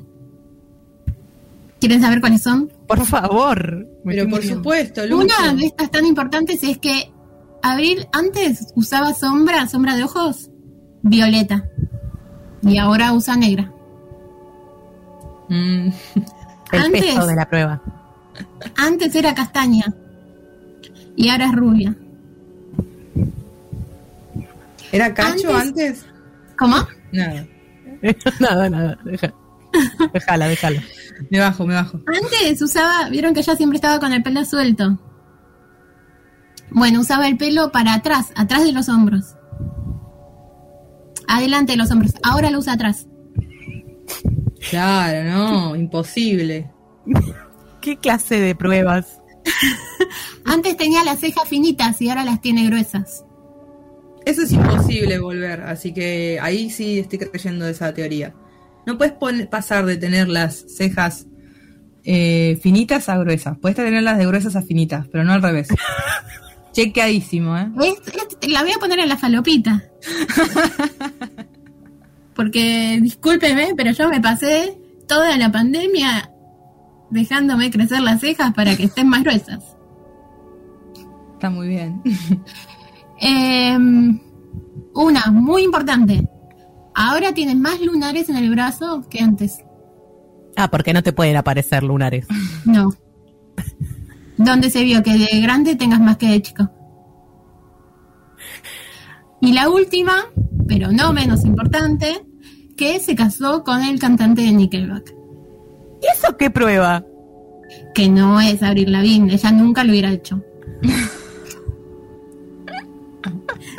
No me preguntes por qué, porque si no no entendiste nada No, y la no. verdad que yo me voy a ofender. Está bien, está bien. Todo. El peso, mucho Después, peso. Otra falopita que me gusta mucho sobre música son que son satanistas.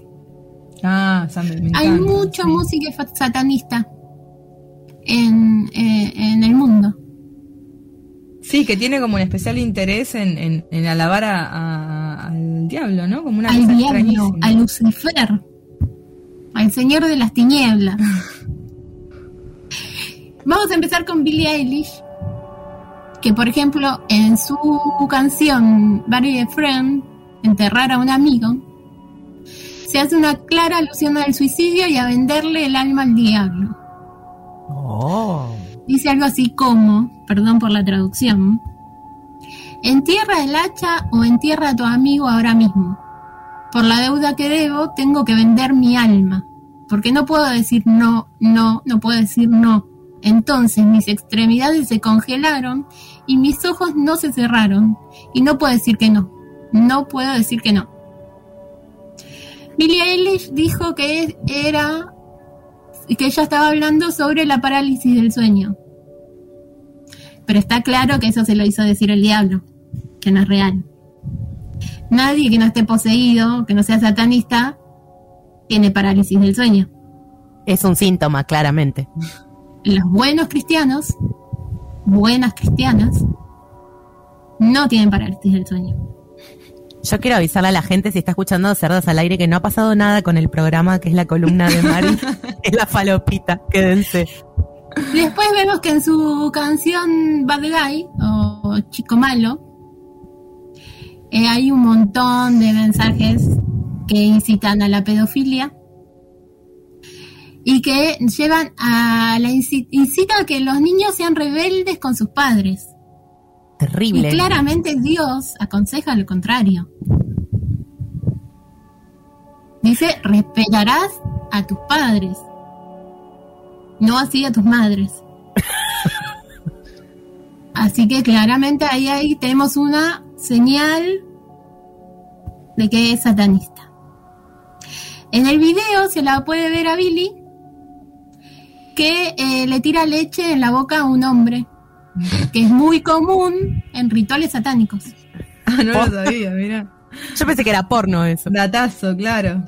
Hay una, una satanista muy famosa que se llama Marina Abramovic.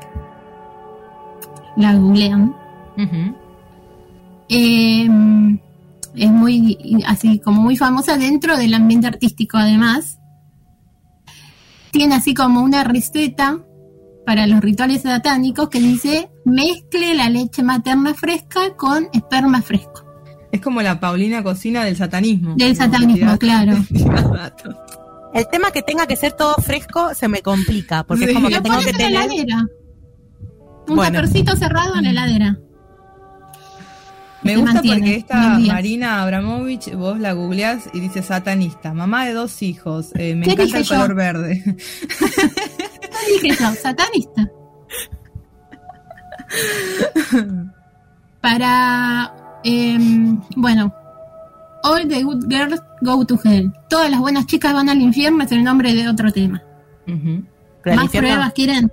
Era un nombre de un boliche, el infierno. ¿Más pruebas quieren? ¿Vos No. decís que Billie Eilish iba al boliche del infierno de acá, de Argentina? Infierno bailable. Estoy creyendo más en la falopita, pero bueno. Eh, después tenemos otras, como Katy Perry, que se dice como que es la persona más peligrosa del ambiente, porque es la que se ve más inocente e inofensiva. Pero ya empezó con un tema haciéndose famosa con Besé a una chica. Terrible. Claramente Satanista. Dios eso no lo permitiría. Y bueno, ella soñaba de chica ser una especie de Amy Grant, que es alguien muy famosa en Estados Unidos porque es, es hija de pastores pentecostales, además. Katy Perry, que se llama Kate Hudson, el- en, en la vida real, cuando no era satanista. Eh, y pero como no, no se hacía famosa, le vendió el alma al diablo y eh, el papá de Katy Perry ahora afirma que ver los conciertos de su hija es tan infernal que termina llorando porque los fanáticos ah, eh, la adoran. Y él llora de lo infernal que es verla. Así que yo la verdad que mi fuerza va toda para ese señor pobre. Que la está pasando muy mal. En su canción ET, extraterrestre, por si no lo habían entendido, promueve el bestialismo y el sexo con seres de otra dimensión. Es decir, con demonios, obviamente. Dice, eres tan hipnotizante, podría ser el diablo, podría ser un ángel. Tu toque magnetizante, eres de otro mundo, una dimensión diferente, abres mis ojos y estoy lista para ir, llévame a la luz. Me suena muy Ivy Nadal todo eso, ¿no? Un ser de luz. Puede, puede ser un ser de otra dimensión, puede hablar de alguien real. A las pruebas me remito.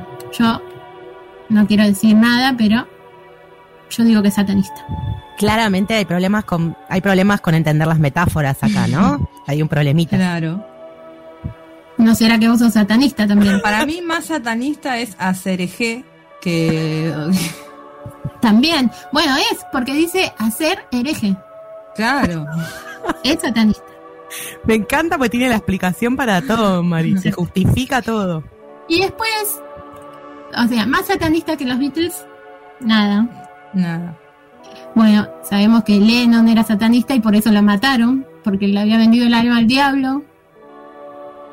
Fueron 20 años y a los 20 años vino el diablo, ¡pum! Dame el alma para acá, es mía. Lo matan. Claro. Porque él la vende a los 20 años. Y 20 más 20, ¿cuánto es? 40. Sí. La mejor prueba que puedan escuchar en su vida. A los 40 lo matan. Chau. Claro, le dijo, te, te- te tenés el doble de años para, para bancar y ahí... Pero puede ser que me pase un poco el tiempo, pero quiero que sepan que tengo la mejor de todas las teorías para el final. Dale, te Que escuchamos. sigo hablando de los Beatles. Vamos, nos vamos a, a ir un poco del satanismo. Y es que Paul McCartney está muerto. Que no es ninguna ningún secreto. Sabemos todos. Pero lo más importante de todo es que su doble, quien lo reemplaza hace tantos años, es argentino. Nacido en Misiones, obviamente. ¿Y cómo se llama? ¿Cómo puede llamarse? ¿Qué nombre le pondrían ustedes si es argentino? Pablo. ¿Qué es más argentino que Diego Armando Gungal? Menos que Diego Armando, nada. Claro, Y más cual. iba a ser Paul McCartney. Hay varias teorías, pero bueno, dicen que Paul murió en el 62. Otras dicen que en el 66, pero se equivocan. Claramente fue en el 62. Y es porque tenía una relación secreta con la que en ese momento era muy joven, la reina de Inglaterra Isabel. Entonces el gobierno no le quedó otra que matarlo porque podía pasar lo peor. Si la reina Isabel se enamoraba de Paul, se iban, la vida loca no era para la realeza de Inglaterra. Así que lo matan y acá aparece su doble, Diego Armando Ungal. Y bueno, igual en un montón de temas de los Beatles vamos a escuchar las pistas de esto. Y él en una en una entrevista lo dice casi, dice, yo en otra vida, a mí me gusta mucho hablar en español, yo aprendí un poco de español, estudié, y en otra vida debo haber sido latinoamericano. Misionero, además. Cuando ya era Diego Armando, digamos. Y claro, él lo dice, Ah. debo haber sido, pero en realidad te está diciendo, Claro. E hincha de Diego boquita, te dice también. E hincha de boquita, de boquita al más grande. el más grande. Esa justo la cortan, pero la, la, En el la- crudo. en el está. original cuando termina dice boquita al más grande.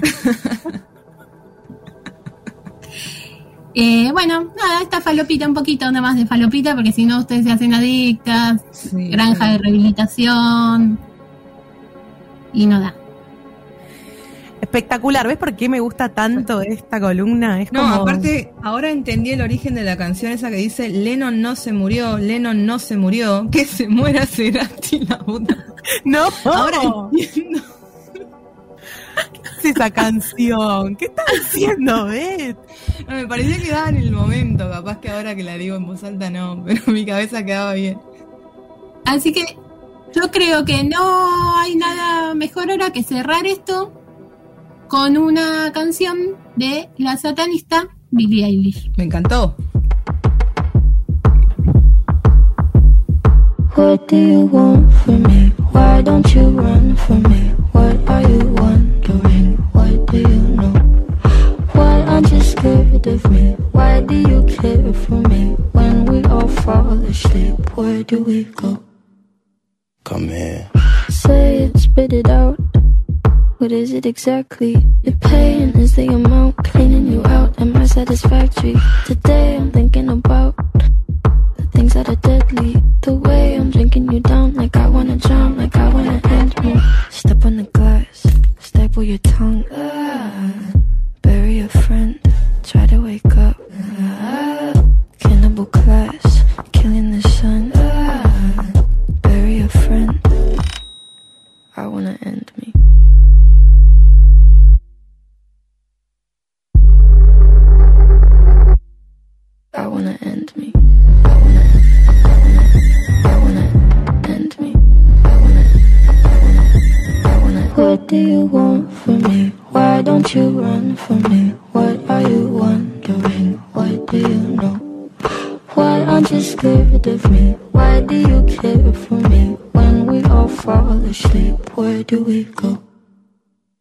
Listen.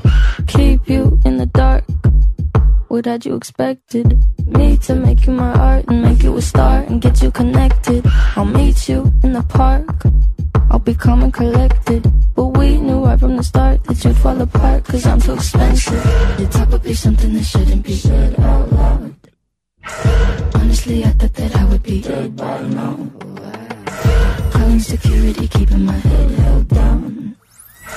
Bury the hatchet or bury your friend right now. The debt I owe, gotta sell my soul. Cause I can't say no, no, I can't say no. Then my limbs are frozen, my eyes won't close. And I can't say no, I can't say no. Careful. Step on the glass, staple your tongue.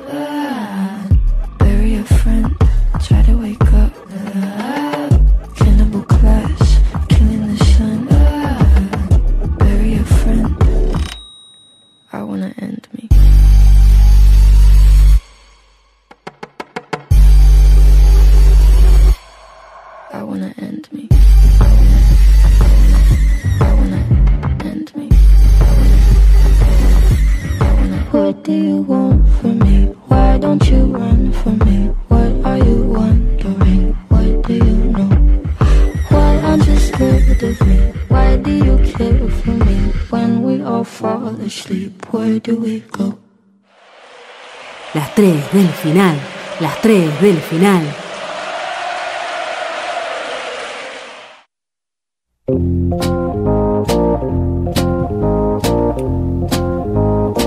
Muy bien, hemos llegado a las 3 del final en este cambio, renovación, clima de mudanza, de nuevo espacio, nueva dinámica. ¿Estamos contentas?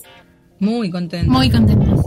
Hemos llegado, llevado el barco a puerto, como quien dice, para ponernos metafóricos. Falta un cachito así, falta Claro, atracarlo. puerto seguro, ¿no? Sí, a puerto seguro. Ah, Es lo mismo. sí. Eh. Complete la frase. Claro, está bien, está bien. Tengo más respuestas de la caja de preguntas para que después sumemos nuestras experiencias buenas o malas con respecto a cambio de trabajo, cambio de escuela o cambio de novia. Voy a ir con algunas buenas, porque se sumaron buenas al final.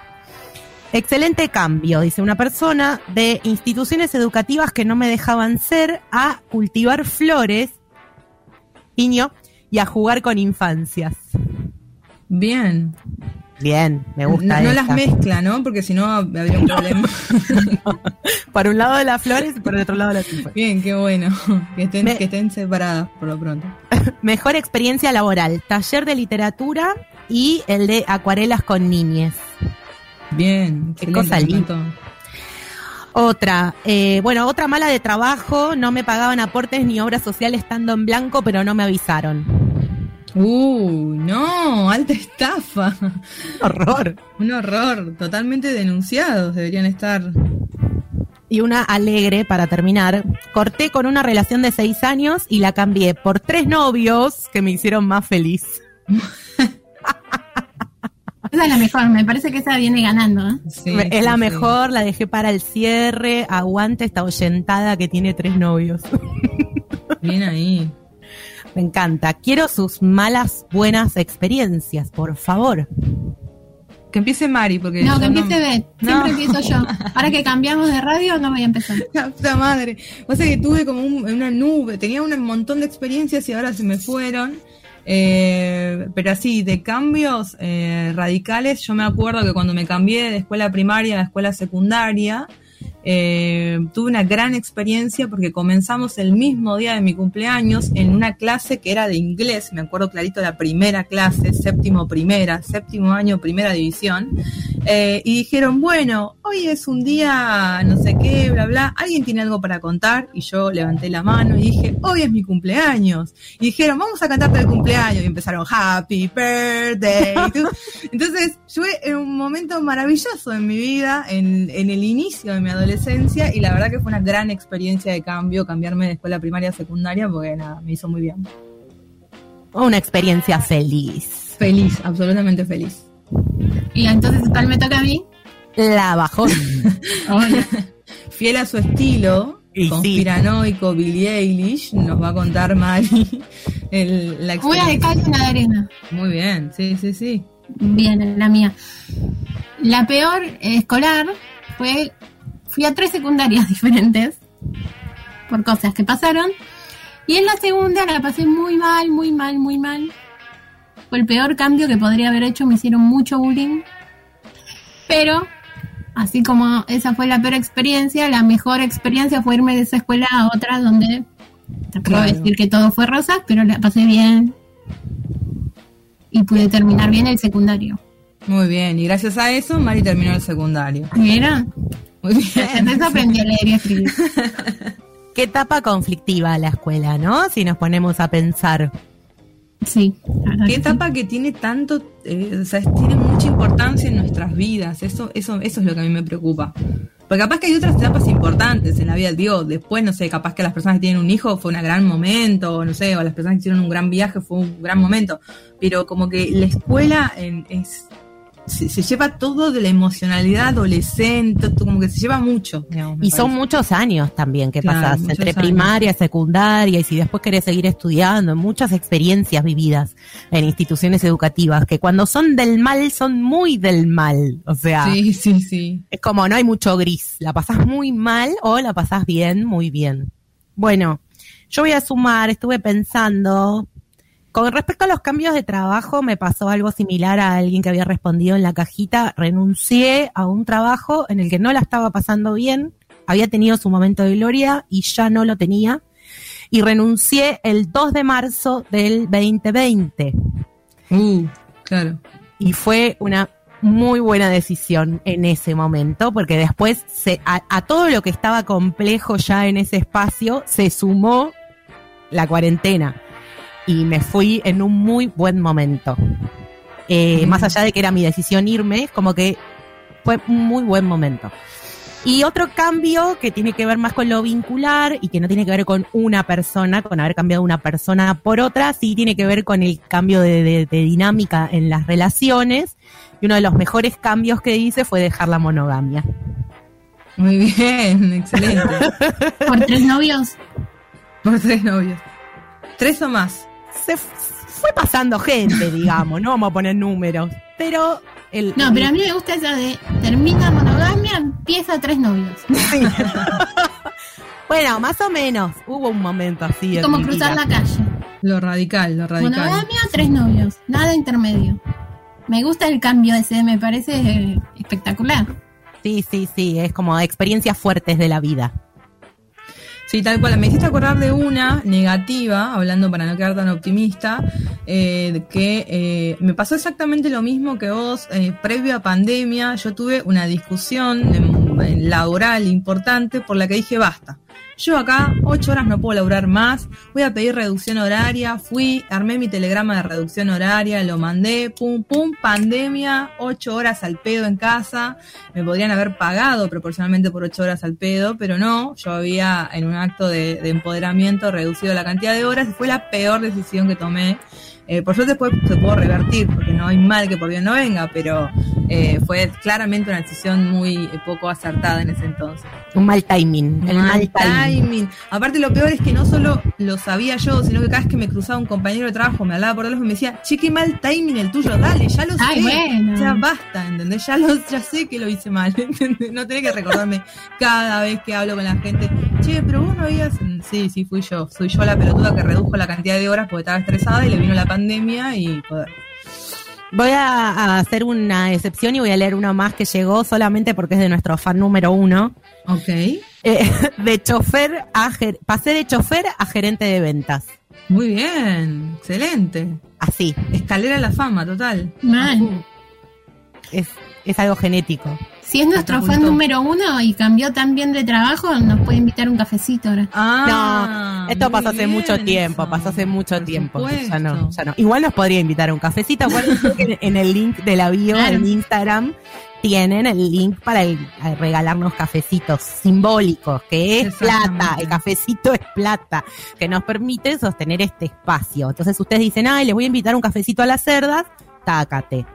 Arroba cerdas guion bajo al aire. Ahí 50p, 50p, nada. Ni, cualquier aporte es bienvenido. ni un cafecito nos pagamos real. Sí, sí. Muy bien. ¿Sabían hemos que el inventor del cafecito es argentino? Perdón. ¿eh? Sí, lo vi Yo el en otro un... día lo descubrí, casi me vuelvo Sí. loca. Sí, sí, sí. Yo no lo sabía, pero la verdad que no me asombra. No te No. asombra. Y Bueno. no, tenía que ser Pero además argentino. es solo no. él. O sea, no es que no es que no es que es una corpora, es él. O Sí. sea, él es cafecito Instagram, él es cafecito eh, programación, él es cafecito atención al público, él es ca- todo, ¿entendés? Es una persona.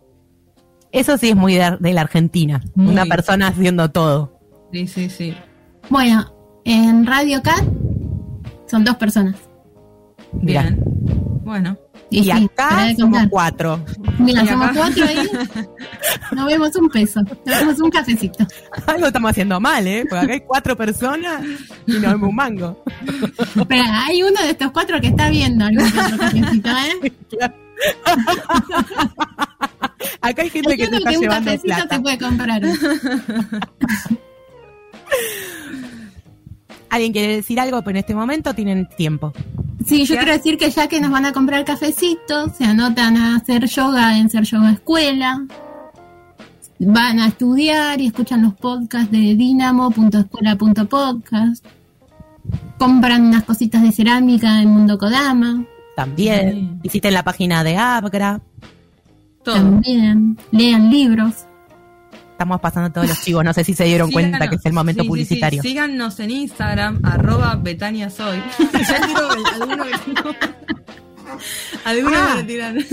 Y la, la otra novedad que tenemos es que se ha activado Twitter también. Ah, es cierto. es Esa. Así que en Twitter, arroba cerdas al aire, todo juntito. Eh, ahí síganos, que está en buenas manos el Twitter Claro. ahora. Den, den amor por ahí también. Todos bienvenidos. Muy bien. Yo no tengo nada más para decir.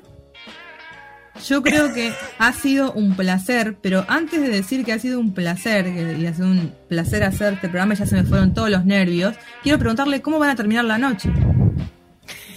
Yo me compré un vinito para descorchar cuando terminara el Estás a lo, programa. a lo Virginia Lago. Este vinito.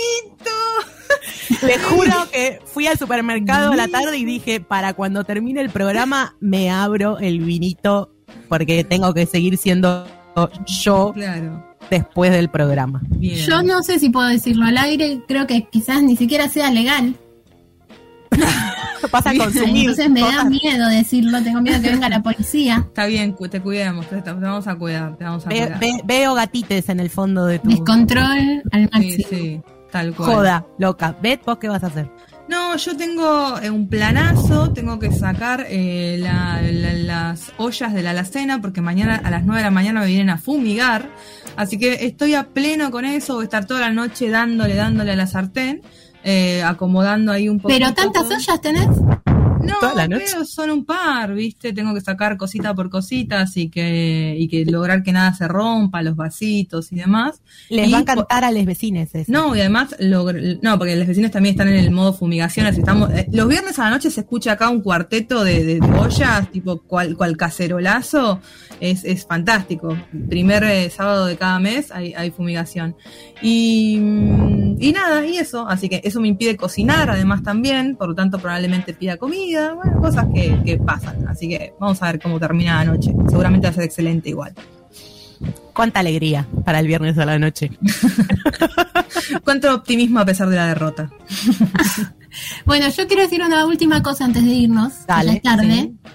Le quiero agradecer a Adrián Kaplan Krep, que me cuesta mucho decir su apellido. Gran hombre de la radiofonía. Gran mundial. hombre. Sí. Sobre todo gran hombre. Ya, estuvo y- operando, Sí, a Dosca Sí. Radio. estuvo tirando sus magias y ob- y obvio que a Giselle Rivalov, la locutora número una de la radiofonía argentina y también de la televisión argentina y que además es su cumpleaños. Sí. un Feliz fuerte- cumple. Feliz cumple Feliz para cumpleañito. Una genia. Podés cantarle Ahí. como te cantaron tus compañeritos. Claro, no seremos, no seremos Ángel de Brito sacándola al aire, pero ojo que nunca está tarde el periodismo de espectáculo, que siempre fue un deseo para mí, ¿no? Así que ahí. Ya te veo. está. Sí, sí. Ya te veo. Nos vemos la semana que viene. Un mismo placer, horario, chicas. mismo lugar, viernes de 19 a 21, 2K Radio. Les espero a todos. Y ustedes si quieren volver también pueden. Dale, a la misma batidora por la misma batidora. Y en la misma batiseñal. Chau. Nos metimos pensando que realmente por este vamos a llegar al camino que queremos llegar. Resulta que vamos en el túnel y negro, negro, todo oscuro, te empieza a agarrar la claustrofobia, te empiezas a preguntar, che, pero iremos bien, no iremos bien. Este es este momento. Raindrops on roses and whiskers on kittens, bright copper kettles and warm woolen mittens, brown paper packages tied up with strings. These are a few of my favorite things. Cream colored ponies and crisp apple strudels, doorbells and sleigh bells and schnitzel with noodles, wild geese that fly with the moon on their wings. These are a few of my favorite things. Girls in white dresses with blue satin sashes, snowflakes that stay on my nose and eyelashes, silver white winters that melt into springs. These are a few of my favorite things. When the dog bites, when the bee stings, when I'm feeling sad, I simply remember my favorite things, and then I don't feel so bad.